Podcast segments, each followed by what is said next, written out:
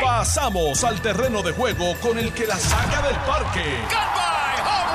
Le estás dando play al podcast de Noti 1630. Pelota dura con Ferdinand Pérez. Bueno, mis amigos, ¿qué tal? Bienvenidos a Jugando Pelota Dura. Llegó el lunes, lunes 13 de junio, señores. Qué privilegio conversar con todos ustedes nuevamente. Recuerden que estamos de 10 a 12 del mediodía por aquí por Noti 1630. La número uno fiscalizando en Puerto Rico. Y también, bueno, para aquellos que pues eh, usan las redes sociales para, para informarse, se conecta al Facebook de Noti1 o al Facebook de Jugando Pelotadura. Nos ven vivo a todo color y nosotros pues leemos sus comentarios, se incorpora a la conversación que se genera a través de las redes sociales, que es una muy amplia y, participa y con mucho gusto les damos la participación siempre y cuando, ¿verdad? Pues eh, cumpla con los objetivos de no ser fanático. Hay unos temas bien interesantes, los repaso bien rápido para entrar rápido a presentar a nuestros queridos amigos invitados de todos los lunes. Este, como todos ustedes saben, hubo primaria o elecciones, mejor dicho, para sustituir a los alcaldes de Humacao y de Aguas Buenas. Eh, ya hay dos nuevos, eh, por lo menos un nuevo alcalde ya seleccionado y hoy hay recuento en el pueblo de Aguas Buenas para certificar a la que salió ganadora, que es que Corina Nieves, pero hay un recuento, veremos a ver si prevalece en el recuento, todo parece indicar que sí. Vamos a hablar de esa elección y de los que salieron electos. Hay una amenaza de paro por parte de los alcaldes de Puerto Rico. Tienen una reunión hoy con la Junta de Supervisión Fiscal y si no se resuelve el tema económico, el cual llevaría, según ellos, a decenas de municipios a la quiebra, pues van para la calle ¿Cómo sería eso? ¿Cómo, se, cómo, que, cómo sería un paro de municipios? Este, huelga de hambre, cerrar las calles. Vamos, vamos, vamos a analizarlo con detenimiento ahora aquí con nuestro equipo de trabajo. Eh, después de todo lo que pasó durante la semana eh, anterior, específicamente lo que ocurrió el jueves y el viernes con el tema de los contratos de la Administración de Servicios Generales, y la denuncia que hizo Carla Mercado, bueno, pues se ha desatado toda una hora de, ¿verdad?, de análisis y de reportajes durante el fin de semana y hoy se anuncia que la Cámara de Representantes estará investigando las supuestas eh, acciones eh, indebidas que realizó aparente alegadamente el representante Gabriel Rodríguez Aguiló. Vamos a hablar de eso también. Eh, hay una nota que estoy seguro que va a generar mucho interés y que está todo el mundo buscando reacción. Es que eh, en una actividad donde estaba el alcalde de Cataño, Julio Alicea, eh, hay denuncias de que del propio alcalde de que hubo disparos y también hubo amenazas contra el alcalde. Les doy los detalles ahora cuando iniciemos la conversación. Pero esto es producto de lo que dijo el alcalde jugando pelotadura televisión, donde anunció que venían entre 20 a 25 arrestos adicionales en su municipio. Imagínense ustedes. Así que aquello está caliente en Cataño, vamos a hablar de eso. Eh, hay una nota positiva eh, en términos de, hay una nueva ayuda o por lo menos un nuevo plan para tratar de retener o seguir eh, desarrollando estrategias para retener a nuestros médicos en Puerto Rico, para que no se vayan los médicos y hay una idea ahí muy interesante que quiero compartir. Y en notas de los Estados Unidos, bueno, pues, pues eh, siguen las vistas allá en el Congreso y todo apunta a que van a acusar a Trump de, propiciar un golpe de Estado en aquel, en aquel, aquel momento donde se invadió el Congreso de los Estados Unidos. Por lo menos eso deja saber eh, la prensa de las vistas que se están haciendo. Y la noticia escandalosa del día, ¿cuál es? ¿Cuál es la noticia escandalosa del día? Es la denuncia que hace, eh, o la denuncia no, la información que, le, que obtiene este Normando Valentín esta mañana en una entrevista que le hace a la secretaria de Corrección, donde afirma que llevan seis años sin cámaras de seguridad en múltiples cárceles de Puerto Rico. Aquí está, eh, como todos los días, don Carlos Mercader, licenciado Carlos Mercader. ¿Cómo está usted, don Carlos? Muy bien, gracias a Dios. Saludos, Ferdinand. Saludos. Ah, espérate, espérate. Si no se le da al botón que dice on, no, no, no, no funciona. Bueno, saludos a. Prende el Quítale el mute. saludos a Mardelis también, saludos a toda nuestra audiencia eh, que nos sigue a través de radio, a través de Noti1 630 y Noti1 94.3 FM y también a través de las redes sociales. Eh, eh, oye, todo súper bien, gracias a Dios. Este, estaba leyendo esta, nota, estaba escuchando ahorita también a, a, Carmelo y Alejandro de nuevo sobre el tema este de, de lo de ASG. Eh, y vi una nota ahí también en Noticel y está el, tema, como que se, se expande un poco. Pero Marleli, Pero mira, ¿cómo está? Buenos días. Marleli días a todos los que nos escuchan. ¿Cómo está usted, este, Marleli? Muy bien, muy bien. Qué bueno, Ahí el notición más positivo, más importante de este fin de semana se nos está quedando. Miguel Coto. ¿Cuál es, cuál es? Claro, Miguel Coto. Ah, bueno. Salón de la Fama. Sí, sí, sí, sí, también. Muy, merecido, muy merecida su exaltación. Hubo otras exaltaciones de cronistas de, de Puerto Rico también, que es importante resaltarlas. Así que si acaso después... ¿En el Salón de la Fama? Sí. ¿De verdad quién? Eh, diablo.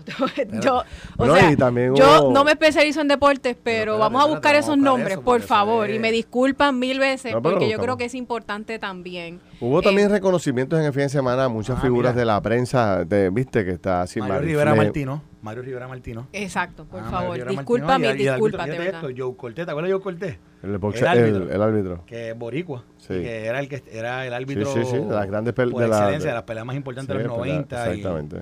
pues él también fue inmortalizado. Mira esto, José Chewy Torres. Se ah, no, no, no, estos son gente que hasta, pero no, se une a. Se, une a José Chewy Torres. No, no, pero fue Floyd Mayweather Jr. también fue exaltado sí. de la fama. Bernard Hopkins, Roy Jones Jr. Vi a Mayweather en una, una caravana, un carro, un Mustang convertible, este, saludando como una parada, saludando. Sí, Miguel también este, hizo lo propio. Ward, Cristi Martin, Juan Manuel Márquez el que tumbó a Paqueo, ¿te acuerdas? Lo que pasa es que eh, yo creo que habían como, ellos le llaman como clase.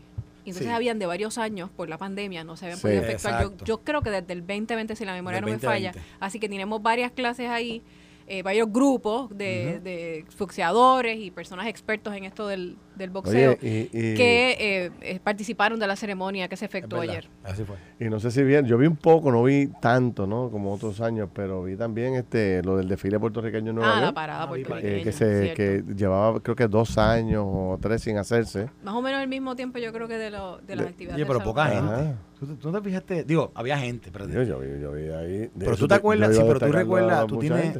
Bueno, está bien. Es que yo tengo Digo, recuerdo. yo no vi una toma aérea ni nada de eso, pero yo tampoco. me escribí con un par de personas que estaban allí y me dicen que, chacho, bueno, pero es que yo, yo tengo... Pues quizás el primer evento post, post pandémico. Estaba el botado ahí. Los puertorriqueños yo, creo que son más conscientes de, de, de, de, que había tiempo, había momentos en que se metían más de un millón de personas en las calles de Nueva York para parar, o sea, en los 90. Y no había restricciones en, eh, en, este momento para esa actividad en cuanto a acumulación de personas. No había nadie con mascarilla ni nada por el estilo. Pero, digo, yo no sé cuánta gente había, no sé, quizás haya más o menos, no, no sé. Yo creo que siempre, siempre es una actividad, siempre una actividad Pero por lo menos lo que vi, se veía de la famosa este, ¿verdad? Las calles principales estas que están a ambos lados llenas de boricuas, pues se veían este, impresionantes. ¿Tú nunca, tú nunca has sido el gran mariscal de una de esas paradas? bueno, hace, hace muchos años, cuando era legislador, este, me dieron, yo no sé qué era el premio, de no sé, no un premio, sino la cinta de, reconocimiento. Yo no sé si era mariscal o gran mariscal, yo no sé lo que era. pero vos un chiste aquí medio, esto es medio chistoso, tú sabes. Entonces yo bien, bien, bien orgulloso. Digo, era un reconocimiento, ¿no? Pero cuando llegué allá habían 855.433 gran mariscales. y yo digo, wow, ¿dónde es que yo voy? allá en la, en la fila número 50. Tú, ves ese convertible, ese convertible, aquel volky, ahí tú vas.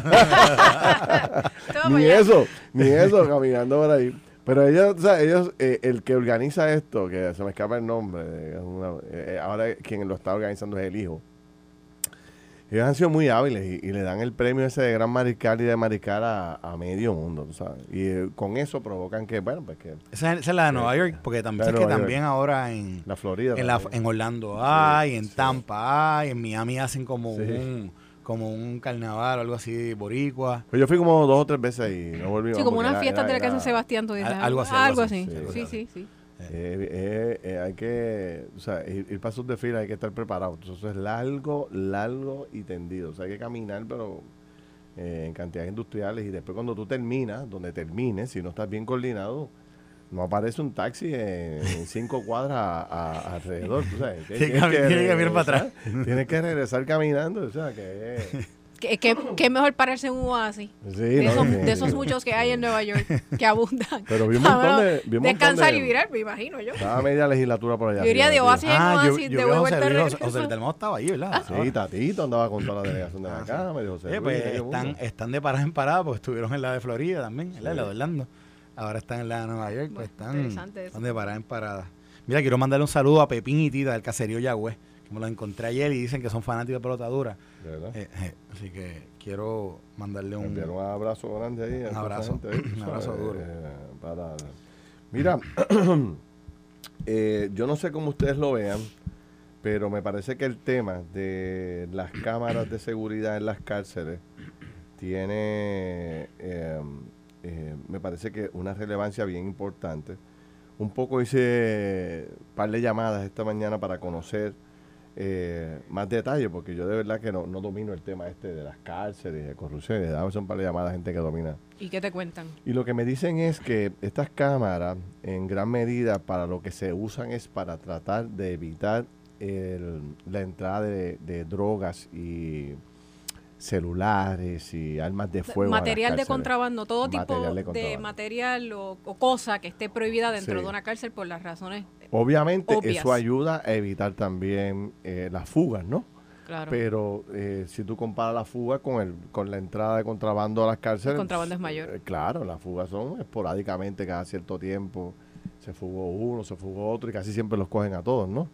Este, y lo que me plantean es que eh, esto lleva más de dos años en un toma y dame entre el personal interno del área de seguridad de las cárceles, eh, un poco eh, cambiando consistentemente la logística de dónde irían las cámaras estas. Entonces, entre ellos mismos no se ponen de acuerdo. O sea, que esto no es un asunto de presupuesto, lo que me No es un asunto de presupuesto este, como lo han querido hacer. Es un asunto de coordinación. Es un asunto donde la persona que plantea esto me dice, mira, Ferdinand, esto hay que verlo con una lupa.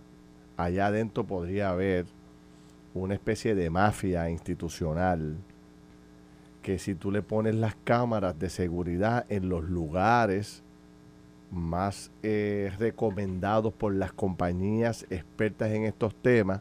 Se le pues cae el kiosco a dos o tres allá adentro, lo que tú quieres decir. Aparentemente. Aparente, alegadamente. Porque sí corrección ha tenido, o sea, es un, es, un, es un hecho, ¿no? Que se ha discutido en las, en las reuniones de con la Junta de Supervisión Fiscal eh, eh, con el presupuesto. Sí. Eh, y, y, yo recuerdo una comparecencia de Eduardo Rivera Juanatey, donde él hacía unos planteamientos que a mí me hacían mucho, o sea, francamente me hacían mucho sentido. O sea, ustedes nos piden que reduzcamos pero en mi caso, yo tengo la misma cantidad de confinados, básicamente. O sea, y ya si cerré cárceles y un poco se le cuestionaba, pero usted ha cerrado tantas cárceles y, por dónde están los ahorros.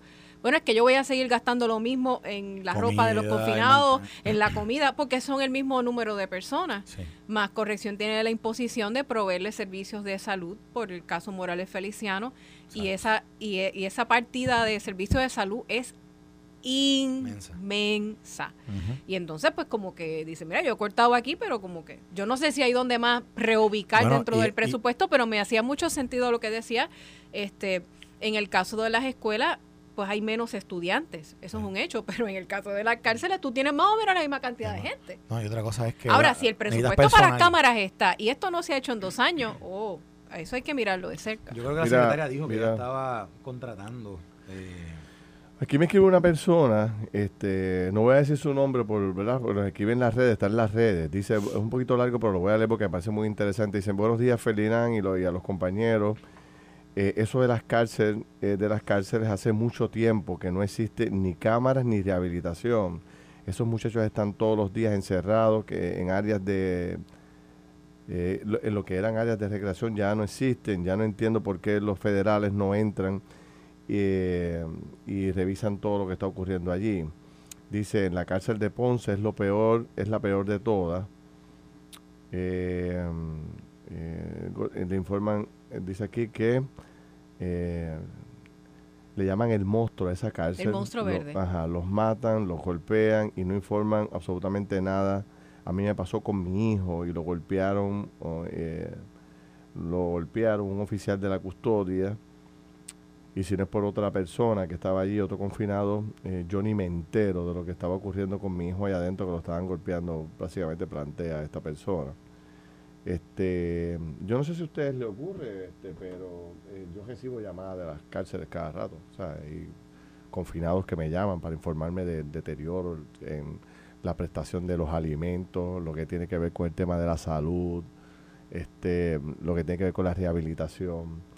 Pero esto de las cámaras levanta una bandera y yo, obviamente, lo único que yo reclamaría como ciudadano es que esto se investigue porque si llega a ser cierto esta denuncia de que, fíjate que me dicen que las subastas que se hicieron para que compañías de seguridad participaran y para proveer las cámaras, no hubo ninguna ningún cuestionamiento sobre la subasta. Las subastas subasta se adjudicaron, pero no se logran implementar, eh, ni montar, ni establecer sistemas de seguridad por problemas internos de la propia administración. Y lo que me plantean es Ojo, que no sea que esto se esté haciendo para evitar montar cámaras de seguridad en las áreas más vulnerables por donde entra la droga y así puede acabar con el kiosco, como tú dices. Y esto es una acusación seria, tú sabes. Yo sé que la directora no lo hizo, la, la, la secretaria de corrección, pero quizás no, no tenga ya los elementos o no pueda dar una información tan sensitiva como esa. Eh, ¿A quién le toca investigar esto? sea, ¿quién sería el responsable de investigar esto? La Asamblea Legislativa, el Departamento de Justicia. La Contralor. Este, la Contralor, yo no sé si la Contralor tiene como que... Este, Sin duda la Asamblea lo puede investigar. La Asamblea Legislativa. de contratación, la Contralor. No, es un asunto de contratación, correcto. Pero también no, es un asunto estrictamente de contratación, es que dentro del sistema ah, podría haber unas piedras en el camino para que esto no ocurra. Y yo, tú sabes cómo esto ocurre. Esto funciona. De momento convocan a las partes y todo el mundo empieza a hablar y empiezan a... Ah, no, no, eso no es verdad, que las cámaras no se estaban montando por falta de presupuesto. Es que no se estaban montando porque no querían que se montaran aquí, allá y en el otro lado. Este, yo me siento, eh, voy a, ya yo les dije, esta mañana tuve un conference con mi equipo de televisión y estábamos hablando de eso, vamos a, vamos a meterle mano al tema. Quizás tú puedes también allá en la unidad investigativa de las noticias, este Mardeli, este, también traer el tema y buscar información, pero aquí requiere que autoridades, ¿verdad?, con poder como lo es eh, para convocar, como es el Departamento de Justicia, que tiene todas las toda la autoridades de convocar, el propio Contralor, la propia Asamblea Legislativa le metan el ojo a esto. Hoy sale a relucir que la Cámara va a investigar lo de ASG, que fue también una denuncia que surgió ah, por aquí por Noti1 y por Jugando Pelotadura. Pues quizás le puedan meter mano a este tema de las cárceles, que, que aunque yo creo que la secretaria ha hecho buen trabajo, sin duda alguna el tema de la rehabilitación sigue siendo un tema fundamental Nunca hemos visto que eso haya mejorado dramáticamente el tema de la rehabilitación en las cárceles de Puerto Rico. No sé cómo lo ven ustedes. Es un asunto Aquí, pueden haber muchas cosas, o sea, eh, yo creo que es un asunto multi, multifactorial. Eh, corrección es una agencia más del gobierno eh, y como las otras dependencias, lamentablemente, siempre hay un issue, particularmente en asuntos medulares, de implementación, de voluntad, de agilidad. Este, igual que en educación, pues los chavos pueden estar, pero como que la cosa no, no corre, no, no se mueve. Y eso no es muy distinto en el, en el, en el caso de corrección. Obviamente corrección tiene unas particularidades y, y unos retos de los que hablaba eh, eh, hace unos minutos. Sin duda, pues es algo que tiene que mirarse. Eh, ¿por, qué el, ¿Por qué la laxitud? ¿Por qué la cantidad de tiempo? ¿Dónde han estado los retrasos? Y si realmente eh, hay fuerzas internas que no quieren que esto suceda. Obviamente tampoco uno puede ser tan ingenuo, ¿verdad? De pensar que la droga entra así como por osmosis, este, sin no hay ninguna ayuda interna. Mm, vamos. Sí. Mira, aquí dice Antonio Santiago, me dice, te están dando información incorrecta, te lo digo yo, yo trabajé 31 años, de eh, tengo 31 años de servicio. Pues pueden entrevistar, eh, yo estoy retirado no sé, no tengo el teléfono suyo, don Antonio, para poder, para poder llamarlo. Y obviamente como en, o sea, como en todo trabajo en la esfera pública y en la esfera privada, hay gente buena, responsable, hay gente íntegra, pero también hay gente que no lo es, no lo es tanto. esto no es, de nuevo, no es muy distinto de otras agencias de gobierno. Eh, lo importante, ¿verdad? No generalizar. Tiene que haber gente recta, tiene que haber gente que haga su trabajo, pero sabemos que tiene que haber gente, alguna manzana podrida ahí debe haber, porque por osmosis de nuevo no entra. Yo no sé cómo tú lo ves, Carlos. esa puede ser una gran posibilidad. Investíguenlo. Bueno, vamos a investigarlo. La denuncia está ahí, el planteamiento está ahí. Este, obviamente no es algo nuevo la entrada de drogas a las cárceles. Las cárceles están llenas de drogas, eh, hay armas, hay este contrabando, hay celulares, hay de todo. Eso no es ahora. toda, la vida, Toda la vida. Toda la vida ha sido así, toda la vida. Y mira que le han metido mano y no se sabe, bueno, obviamente, por ayuda interna, ahí está el contrabando de las cárceles. Y no es en Puerto Rico, en todas las cárceles del mundo esto es un problema mayor. Pero, Pero igual a cada rato tú ves que se hacen operativos y, compraron un mecanismo eh, para para que no fuera intrusivo, no sé si Carlos lo recuerda mejor que yo, está la búsqueda de cavidades por aquello de los, de los celulares, porque pues no, si la gente, no quiero ser tan gráfica, ¿verdad? Pero muchas veces los celulares entran a la cárcel porque las personas se lo introducen en sus cavidades. Y entonces me parece que lleva tiempo ya. Para, como que hace un scanning del cuerpo. Exacto, hace como un registro. Eh, eh, la tecnología la ayuda a que no, no, haya que hacer una búsqueda manual, por decirlo de esa manera, para poder detectar. Y, en ocasiones, pues entiendo que ha sido efectivo, ¿verdad? Para detectar ese tipo de contrabando. mira, mira, que mucha, mucha gente escribiendo sobre esto. O sea, dice Luis Ernesto Candelaria, dice: las cárceles tienen su propio gobierno y sociedad por niveles de jerarquía y poder por parte de los reclusos y la administración, incluyendo los guardias. He tenido familiares presos y eso allá adentro es así. Este, es una subcultura bien organizada. Y, si habla, pues, y, si, y, si, y el precio de hablar y delatar es la muerte. Pues es una película. Sí, bueno, bueno, pero eso siempre se ha sabido.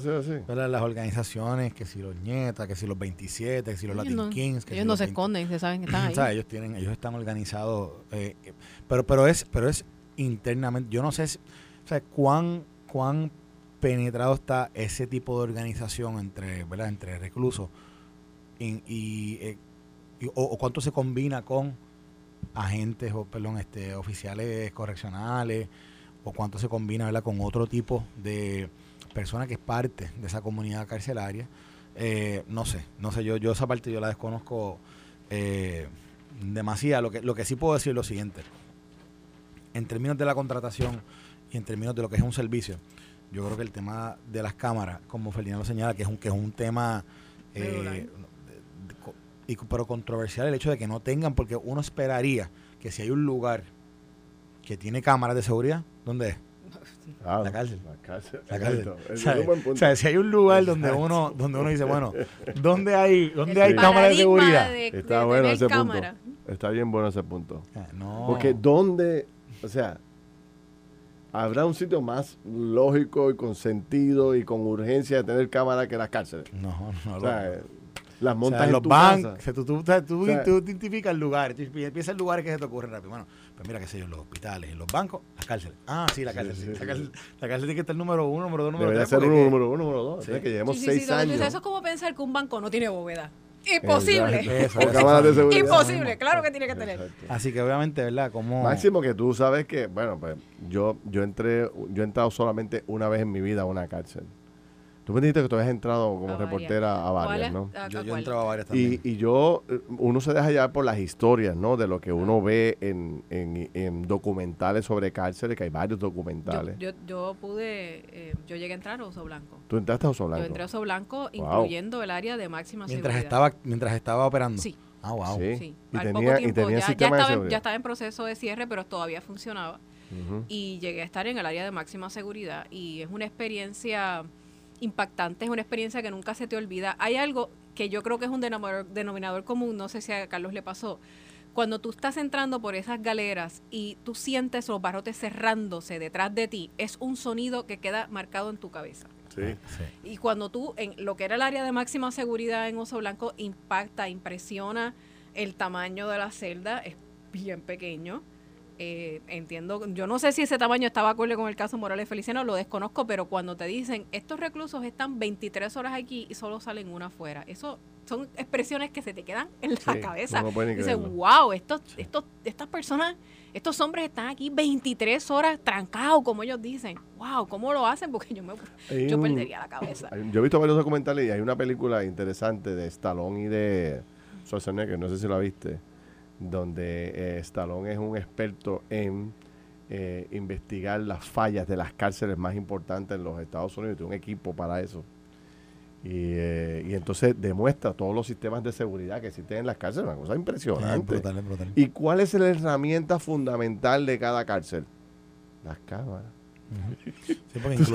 todo lo que enseña en esos documentales todo es como en cada esquina hay algo. hay una cámara recogiendo el movimiento cuando pasas de un pasillo a otro pero en Puerto Rico no hay. yo en no yo, yo tuve varias experiencias yo tengo experiencia oye de esto yo fui a cárceles a, a, mirar el a mirar el proceso electoral fui en, en Filadelfia fui a, dos y aquí en Puerto Rico y aquí a cuál a cuál eh, fuiste aquí en Puerto Rico fui a la, una en Bayamón eh, el complejo Es la 1072 creo que se llama. La 1072. La 1072, sí. Eh, ahí fui y este y una experiencia. Oye, y entonces 10 segundos. Y saludo a todos los confinados que nos escuchan, porque sé que hay muchos confinados que nos escuchan. Sí, saludo a correcto. Los retomamos cuando regresemos, pero recuerda que también esto cae en la coyuntura donde una mujer se quita supuesta y alegadamente la vida y los familiares están planteando que lo hicieron fue callarla, que la asesinaron. Pero entonces la secretaria dice que no, no hay cámaras para poder grabar lo que ocurrió, para ver, poder evidenciarlo. Ella dice que se tiró desde ahí, se puso que una, soga, una sábana en, la, en la garganta y se lanzó, pero no hay nadie que pueda evidenciar eso porque no hay cámara. Vengo rápido, voy a hacer una corta pausa y seguimos con ese tema. Estás escuchando el podcast de Pelota Dura, en Noti1 con Ferdinand Pérez. Regresamos aquí a, a Jugando Pelota Dura. Eh, Carlos Mercader, Maldeli Jusino, yo soy Ferdinand Pérez. He recibido mucha información aquí en la pausa, inclusive este, personas que conocen el tema desde adentro de las cárceles me han estado llamando. Y, pero, pero esto hay que investigarlo, hay que investigarlo con, mucho más fuerza. Este, y hay que hablar con los confinados también. Los confinados tienen mucha información. Sí, sí. Y los confinados, hay, muchos hay muchos confinados que están cumpliendo sentencias allí que quieren colaborar, que quieren contribuir, que quieren rehacer su vida, que quieren ayudar al sistema. Y entonces nos, llaman y nos dicen, mira, si es que nosotros tenemos la información, pero es que nadie nos llama, no nos dan break. Y obviamente, entrevistar a los confinados, tú lo sabes, Maldel, es un proceso. Es un proceso, es un protocolo, hay que pedir autorización a corrección, eh, hay que, o sea, requiere una serie de especificaciones eh, y luego entonces viene si te autorizan o no. Eso depende de muchísimos factores. Bueno, yo, pero, pero, pero ¿quién mejor para poder hablar de las condiciones de las cárceles que ellos mismos? ¿verdad? Digo, de la condición en general, estamos hablando de las cámaras, pero ¿quién mejor para poder hablar de la vida?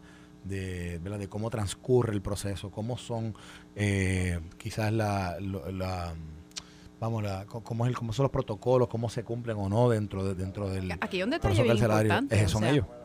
Técnicamente el caso Morales Feliciano, si la memoria no me falla, está cerrado en un sentido, pero el tribunal conserva jurisdicción para intervenir si hay violaciones a lo que a lo que allí se determinó.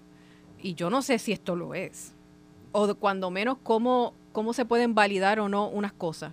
Si, si no tienes un instrumento que, que como tú, como explicábamos antes de la pausa, es, es un requisito que tiene que estar ahí, no importa qué. Este, hay que recordar eso, ¿verdad? Que yo no sé si, si puede haber alguna intervención del tribunal en este escenario. Eh, por, por, las determinaciones de ese caso que es, es pivotal, o sea, tú no puedes entender las decisiones de corrección si no sabes qué, qué pasó en ese caso y qué se decidió allí. Todo, yo, yo creo que todo, toda la organización, el aparato de corrección está influenciado de una manera o de otra por el caso Morales Feliciano. Así que eso hay que, eso hay que mirarlo también este, no, de acuerdo, de acuerdo. Lo que, no, lo que te sabes que yo creo que esa aseveración va a provocar algún tipo de investigación legislativa si no se está radicando ya la resolución. A mí me sorprendió un poco que, que, que se confirmara que esto lleva más de seis años. Porque, de nuevo, si, si, es que hace Pero vamos a cualificarlo. ¿Es en ese módulo en específico? No, yo creo que son en varios lugares, porque incluso ahora... ¿Es en toda la cárcel, la regional de Bayamón? Acuérdate que, esto surge con el caso del, del, del, ¿verdad? del suicidio. Sí. Pero, el pero, ah, pero, pero, ahora mismo, con el caso este de, de, la fuga de los dos reos, de, la noche de ayer. Sí, pero yo entiendo que no eh, es. Tampoco hay cámaras. No podemos decir que es en todo el sistema. No, no, no, no, no, bueno, pero no hay, no hay Porque hay áreas que sí deben tener. Entienden que no hay video tampoco. Así que hay lugares posible. Parece que es más lugares de lo que uno piensa. Mira, yo, yo acabo de recibir una llamada. Pero eso es bien importante, o sea, que, que no, yo, yo prefiero pensar que no en todo el sistema, debe ser quizás en alguna sección o algún módulo en particular donde no se ha podido poner, o quizás una cárcel solamente, pero no debe ser no debe ser a lo largo y a lo ancho en las cárceles del país que todavía están abiertas. Mira, yo acabo de recibir una llamada, obviamente eh, nos están escuchando en las cárceles. Mandamos un saludo eh, los buenos amigos confinados, los a confinados todos los confinados que nos están sintonizando a sí, esta hora. y nos dicen, te estamos escuchando, estamos escuchando el programa y tienen razón en una cosa y están perdidos en otra, me dijo.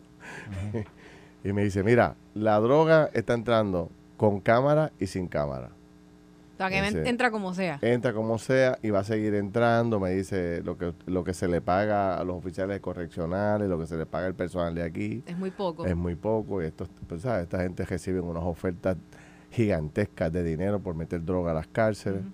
Me dice que ya los celulares, ¿te acuerdas que antes pues la gente se introducía los celulares para poder pasarlo a las cárceles, tanto hombres como mujeres? Ya eso no funciona porque esos teléfonos ya no vienen, los teléfonos de ahora son teléfonos muy grandes, tú sabes, ya eso no, no hay forma. Eh, por lo tanto, están entrando por dónde? Por las puertas principales, por todos lados. Me dice que los drones, eh, o sea, que montaron, yo no sabía eso, que habían montado como una especie de mallas para que los drones no pudieran entrar y o pudieran bajar y dejarles la, la droga.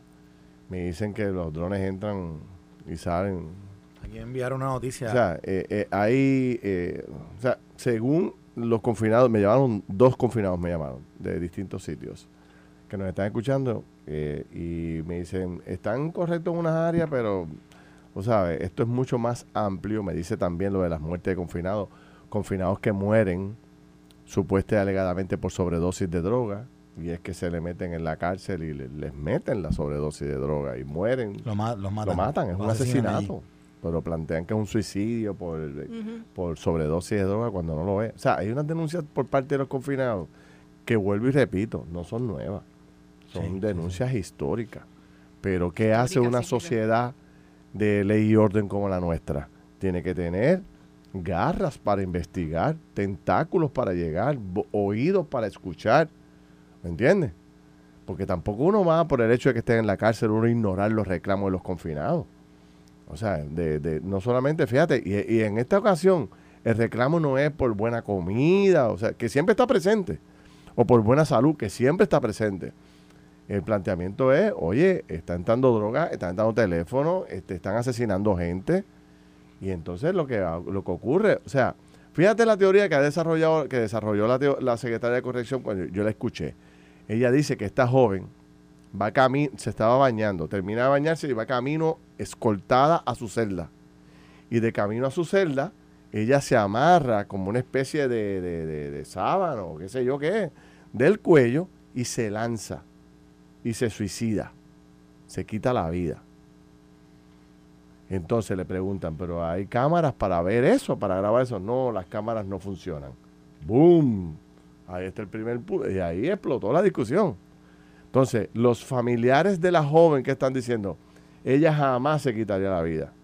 Ella la asesinaron, ella la, mandaron a callar. De hecho, dato interesante de este asunto que un poco demuestra falta de sensibilidad. Los familiares de esta joven están al frente de la, de la cárcel haciendo un reclamo y protestando. Y anoche los vi en las noticias y nadie nadie ha tenido la sensibilidad de citar a esos familiares y decirle, ¿qué pasó? Cuénteme, ¿cuál es la información que ustedes tienen? Esa gente no están haciendo chiste allí ni protestando por nada, están protestando por la muerte de un familiar que supuestamente alegadamente se suicidó. Entonces nosotros como gobierno no tenemos la sensibilidad de escuchar de, qué información ustedes tienen. ¿Hay algo concreto que me puedan dar? Que, dame los detalles. ¿Cómo se llama usted? Deme su información. Y si de ahí sale información importante. Entonces el Departamento de Justicia no, no oye, el Secretario de Corrección no oye. O sea, no sé, me parece también un poco de falta de respeto a los familiares de esos ciudadanos que nadie le haya dado una contestación y que estos familiares tengan que partir. Fíjate, ubiquémonos cada uno de los que nos están escuchando o cada uno de nosotros tres aquí, de que hubiese sido un familiar de nosotros y que, y, que conociendo nosotros a ese familiar, jamás nosotros hubiésemos pensado ni llegaríamos a la conclusión de que se hubiese quitado la vida. Y de momento se quita la vida y te dice corrección, no, ella se suicidó. Se puso, qué sé yo, qué, y se tiró y se, quitó la vida. ¿Cuánto tiempo? y tú en tu sano juicio, tú dices, ¿qué, qué? Que fulana o mengano, mi sobrino, mi hijo, mi hermano, mi tío, el que sea, se quitó la vida. Jamás se quita la vida. Yo lo conozco. O sea, toda la vida conmigo, una mamá, un hijo. ¿Quién no conoce a sus hijos, a su, como las madres o los padres? Pues, y que te digan eso, y tú tienes que creértelo por obra y gracia del Espíritu Santo, porque te lo dijo la secretaria de corrección. No hay ni una sola evidencia sobre eso. O por lo menos no ha salido pública la evidencia. No sé. Entonces, esa gente se tienen que tragar ese cuento así como si nada y ya, nadie le da esta información. Testigos deben haber. No dice que estaba siendo escoltada. Bueno, supuestamente los guardias, tú sabes. Este, supuestamente los testigos. Pero, ¿sabes? Hmm. Bueno, el tema, el tema es que es un tema mucho más amplio. O sea, yo sé que surge de este caso, pero, pero es un tema mucho más amplio, mucho más serio. Mira, aquí estaba viendo una nota que enviaron, que enviaron a alguien, un oyente que nos está escuchando, que es sobre, sobre esto que estás hablando de la entrada de drogas a través de drones y cómo hace esto fue en agosto del en agosto 19 del 2021 hace más o menos un año eh, cómo interceptaron un dron entrando a la cárcel de las cucharas de máxima seguridad que tenía sobre 40 mil dólares en, en drogas y era eran paquetes de marihuana y envolturas de heroína entonces tiene la foto aquí Mira la foto, chequeate esta foto que se ve ahí el dron con una bolsa plástica que, que fue lo que tenía el dron. Mira, tú la puedes ver ahí, ¿verdad? Sí. Pues lo voy a enseñar aquí, Monto, para que la vean, porque ahí está la bolsa plástica. Entonces ahora voy a enseñar qué es lo que tenía la bolsa plástica. Miren, miren ahí cómo estaba, eh, ahí tiene parte de lo que era la marihuana que estaban entrando y la heroína, los decks de heroína, que está, míralos aquí. Míralos ahí. Así que, ¿verdad? E, este es el tipo de, este es el tipo de lo que tú estabas hablando de, de que se trataba de que hay algún tipo de, narcotráfico, de entrada de droga, incluso dentro de cárceles de máxima seguridad, que es la cuchara, pues ahí pues también este hay este tipo de este tipo este tipo de cosas suceden. Que muchos comentarios ha generado este tema. Estoy sorprendido de la cantidad de gente que o domina el tema o tiene algún tipo de información relevante sobre el particular. Otros pues no le creen a los confinados, dicen que son los manipuladores. Otros plantean de que toda la vida se le ha faltado respeto a los confinados. La verdad que es un es una tragedia. Nunca ha habido dinero suficiente para poder atender la población confinada como se merece. Tampoco ha habido el dinero suficiente ni, ni los planes más adecuados para, para la rehabilitación. O sea, siempre se ha dicho que las universidades, las cárceles son... Puertas giratorias. Universidades del crimen. O sea, allí llegan los muchachos con delitos menores y terminan saliendo profesionales de eh, eh, en el este ex senador que fue secretario de corrección, este vamos. Martínez? Que no, que fue fiscal federal. Ay, Dios mío. ah, Partido este, Popular, se me ha olvidado el nombre. Miguel Pereira. Miguel Pereira. Este, Saludo a Miguel Pereira, a su esposa, que siempre está. Y un abrazo y mucha salud para él y su familia. Este, siempre utilizaba ese concepto eh, de las cárceles. Yo creo que de uno de, los secretarios más, más conscientes de la situación, más versado, era una persona muy muy culta y que entendía, ¿verdad? Por, por su experiencia pasada probablemente entendía eh, mucho de las interioridades del, del, sistema correccional, usaba mucho ese concepto de la puerta giratoria y hubo otro anterior también que, que llegó a ser juez también eh, posteriormente me parece que hablaba mucho sobre sobre reconocimiento por el propio secretario de corrección de que no no propendía a la, a la rehabilitación lo que lo que ya estaba ocurriendo y, y en sus distintas maneras pues trataron de hacer algo eh, con esa situación. Yo no sé si fue con Pereira que se sacaron los confinados a afuera a hacer trabajo. ¿Te acuerdas? Sí. Yo Era median, median, yo creo que los de, los de, los de mínima. Y entonces limpiaban las, las calles. Yo creo que ha, eh, pasado bajo, varios, bajo, varias administraciones. Yo no sé qué ha pasado con ese programa. Yo creo que todavía lo hacen. Era bueno, yo creo que todavía lo hacen. Era muy buen programa. Y el porciento de, de, de, confinados que se, que se fugaron, yo creo que era bien bajito. No, pero todavía lo hacen porque incluso el otro día estaba, digo, esto fue ya como unos dos años. Pero, yo, los, yo los veía más afuera. Yo pasé por, yo no me acuerdo en, en qué pueblo yo estaba. Yo creo que eso era bueno que yo los vi estaban haciendo todo el trabajo ornato en, en la carretera. Sí. Yo lo vi, yo, yo era el programa así activo. Por lo menos hasta hace como dos años. Yo, yo lo vi, yo, yo vi a a, lo, a, un y mira, mira, mira cómo las cosas se pueden entrelazar. Hay municipios que están prácticamente en la quiebra ya. Tú quieres ahorrarte unos chavos y a lo mejor coger ese personal y utilizarlo si eso es posible, aunque tengas que readiestrar para otra cosa. Y entonces tú puedes uticilizar a los confinados como brigadas de ornato. O sea, eso es una alternativa. Porque ya, ya, se ha hecho, ¿no? Entonces tú le quitas quizás ese, esa, eso es un ahorro para el, para el municipio. No sé, pensando yo acá en voz alta. De acuerdo, no, para, para, el mismo Estado. Ahí en el, el Estado tienen que. Los contratos de los contratos de ornato del Estado son millonarios. Eh, en las carreteras. En, y digo, y yo sé que puede ser una ayuda a eso, ¿verdad? Y además de, como decía Ferdinand, hay, hay mucho hay mucho confinado que, que quieren tener una segunda oportunidad y buscan, ¿verdad? Cualquier tipo de, de, de, de acción, actividad en, en el, en, mientras están recluidos para poder salir antes. Y ese tipo de trabajo posiblemente... Ah, porque entonces le van acreditando, sí, le, dan bonificaciones. Sí, le dan bonificaciones de buena conducta, eh, con buena conducta, etcétera Y, y eso es parte, ¿verdad?, de, de, de lo que algunos quisieran participar más para poder extinguir sus penas más rápido. Sí. Bueno, mira, en otro tema que está relacionado a investigaciones, este ¿Cómo, ¿Cómo ustedes analizan lo que ha estado ocurriendo desde el viernes para acá, jueves y viernes, para ser exacto, fin de semana y hoy? Todo a base de, de, esta controversia que se ha formado entre el legislador Gabriel Rodríguez Aguilo y la administradora de la Administración de Servicios Generales, la licenciada Carla eh, Mercado, y el representante Gabriel Rodríguez Aguilo. Eh, nosotros entrevistamos al gobernador el pasado viernes allá en la convención de la Cámara de Comercio y el gobernador un poco eh, eh, trató de como que de dejarlo como que como de no, no fue pues, concluyente. ¿ah? No fue concluyente. No, no, no fue concluyente y tampoco defendió a la, jefa de, la agencia. No, hay que ver si esto fue un malentendido, etcétera, etcétera este, aquí hay una denuncia muy seria por parte de una funcionaria pública y también hay una alegación muy seria por parte del legislador. y yo... Pues, vamos, a, vamos a la parte del legislador. Vamos. Y, tú que llevas, llevas tiempo en esto. ¿Alguna vez eh, Gabriel Rodríguez Aguilo ha sido señalado por algún acto indebido? No sé. ¿Algún informe comprometedor del Contralor o de ética? ¿Alguno de ustedes recuerda? No. En el, en el récord público de, este, de, este, legislador. ¿Qué hay?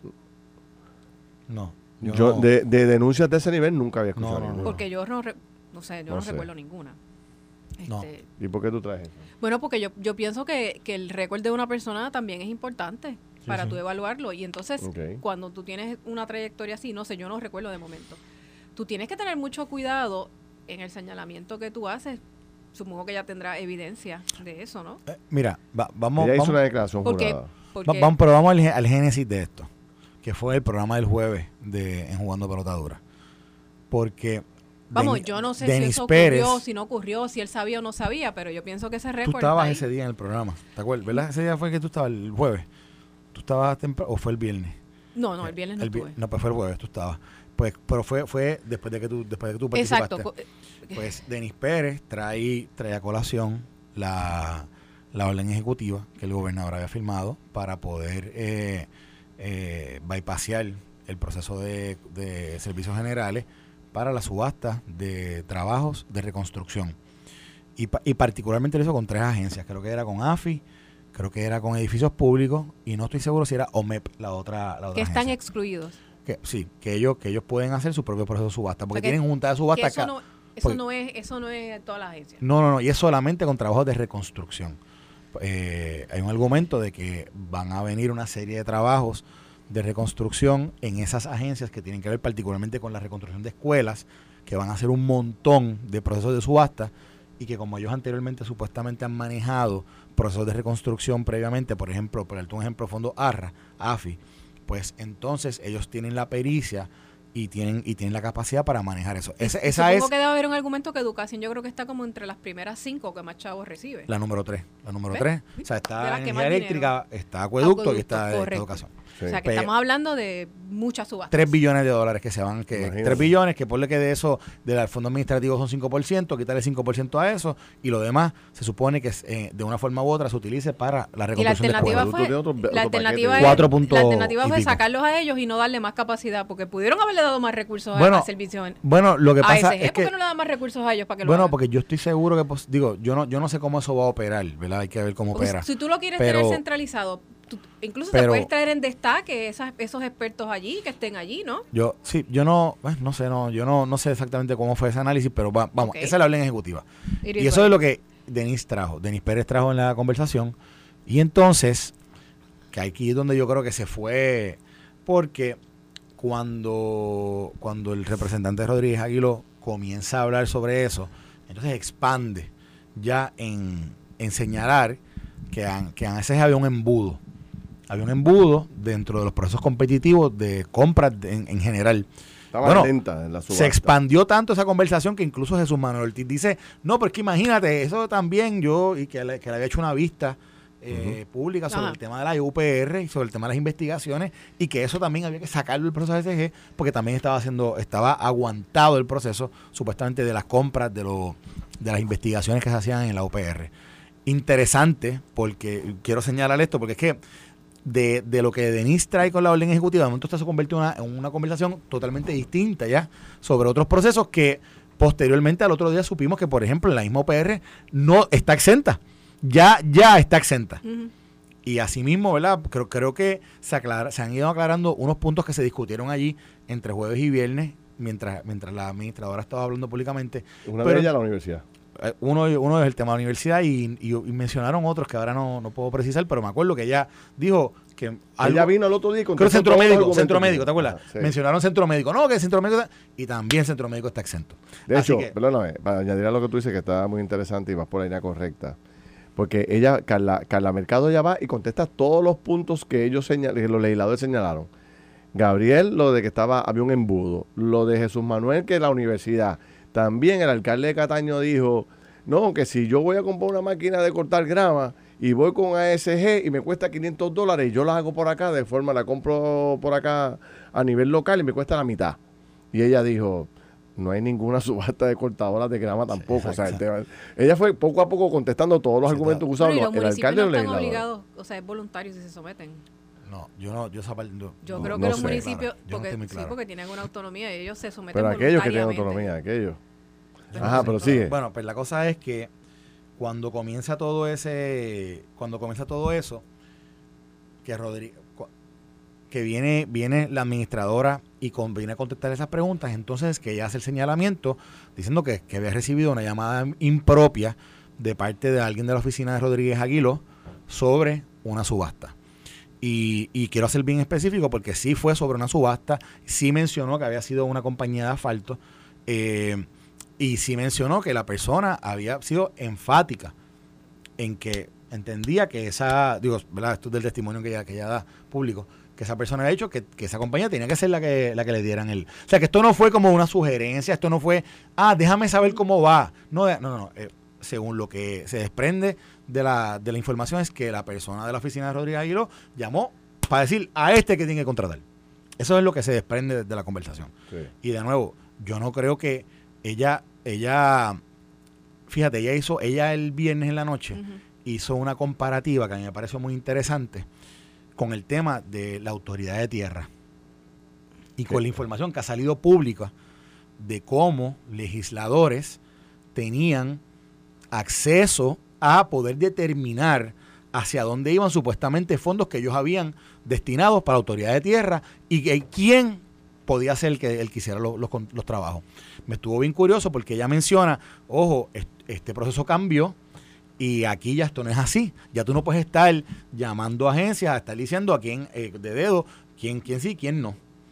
Y yo creo que ahí es que entonces... hacer eso en el contexto de la autoridad de tierras es ilegal. Pues, pues, pues es lo mismo en ACG, es, lo mismo. Es inconstitucional desde los 90. Es lo mismo porque es el Ejecutivo. Por el caso de Noriega. O sea, hay un caso del Tribunal Supremo que dice que eso no se puede hacer. Es que eso es lo interesante de todo esto, que, que posiblemente, y yo sé que la ley la ley nueva y en su implementación ha sido complicada porque es una ley nueva, cambió todo, cambió los procesos. Cambió el juego. Y la implementación es, es, es, es uno acoplarse.